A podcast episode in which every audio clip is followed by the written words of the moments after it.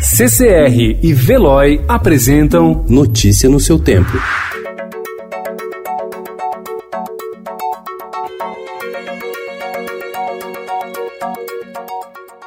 Olá, seja bem-vindo. Hoje é quinta-feira, 23 de abril de 2020. Eu sou Gustavo Toledo, ao meu lado, Alessandra Romano. E estes são os principais destaques do jornal Estado de São Paulo. Sem a presença de integrantes da equipe do ministro da Economia Paulo Guedes, o governo apresentou ontem um programa de recuperação econômica pós-Covid-19. O anúncio do Plano Brasil, apoiado pela ala militar do Planalto, foi feito pelo ministro da Casa Civil, Walter Braga Neto. O Pro Brasil prevê investimentos de 300 bilhões de reais, 250 bilhões em concessões e parceria público-privada e 50 bilhões de investimentos públicos. Mortes no país dobram a cada cinco dias, aponta Fiocruz. São Paulo pode retomar a economia na quarentena.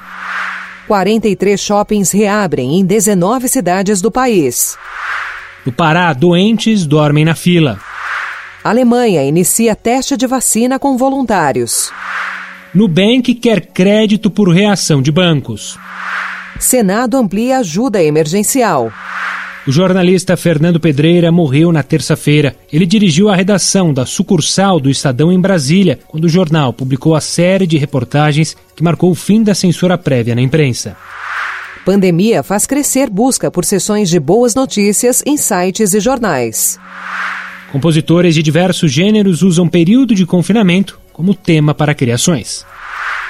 Filhos únicos, modelos de carros de colecionadores que tiveram apenas uma unidade produzida. Notícia no seu tempo. Oferecimento CCR e Veloy.